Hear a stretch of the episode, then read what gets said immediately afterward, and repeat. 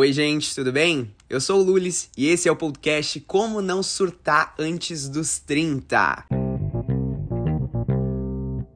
E eu preciso avisar, antes da gente começar essa nossa jornada aqui, que eu não sou a pessoa mais evoluída, tá, meus anjos? Não sou psicólogo, mas, obviamente, eu sou alguém que faz terapia. Ou seja, esse é um espaço para a gente compartilhar as nossas dores, nossas dúvidas, nossas angústias em relação a essa fase tão pressionada que é os 20 e poucos, né? Para quem não sabe, eu tenho 21 anos e eu senti necessidade de ter esse espaço para que a gente possa trocar todos esses surtos que a gente tem, para que quando a gente chegue aos 30, a gente não esteja tão surtado, tá? Eu dei esse nome pro podcast porque uma vez eu falei para minha psicóloga que o motivo de eu fazer terapia era porque eu não queria ser a mesma pessoa que eu era com 21 aos 30. E hoje eu quero começar falando sobre um assunto que para mim tá sendo motivo de reflexão e até de choro, tá? Não vou negar, eu tô bem brocochosinho. Tem uma idade, principalmente na adolescência, que a gente tem uma ilusão de que hum, a nossa turma do colégio é para sempre,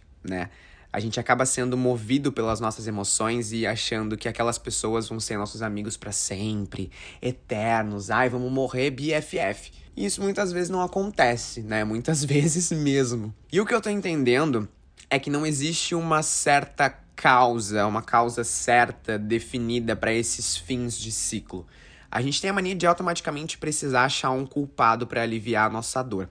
Isso acontece muito em namoro, né? O cara termina com a gente, isso não é uma indireta, tá? Isso não é uma indireta.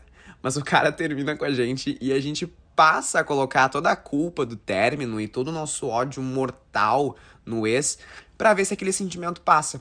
E muitas vezes esses términos de ciclos entre amigos não tem muito culpado, porque chega um momento da vida em que cada um segue a sua vida, né?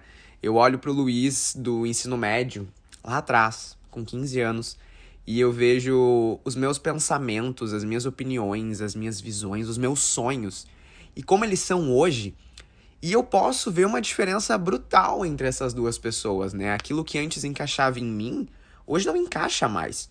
E, consequentemente, todas as pessoas que me cercavam, me cercam, também passaram e passam por esse processo que talvez a gente chame de amadurecimento, né? Ou, como eu gosto de dizer, a porra que é ser adulto. É muito foda ser adulto. A gente precisa ser muito rápido e tomar decisões e entender tudo o que está acontecendo muito rápido. Então, talvez algumas relações que eu ainda acho que encaixe em mim, talvez pro meu coleguinha, pro meu amigo, talvez eu já não seja mais uma peça tão encaixável na vida dele.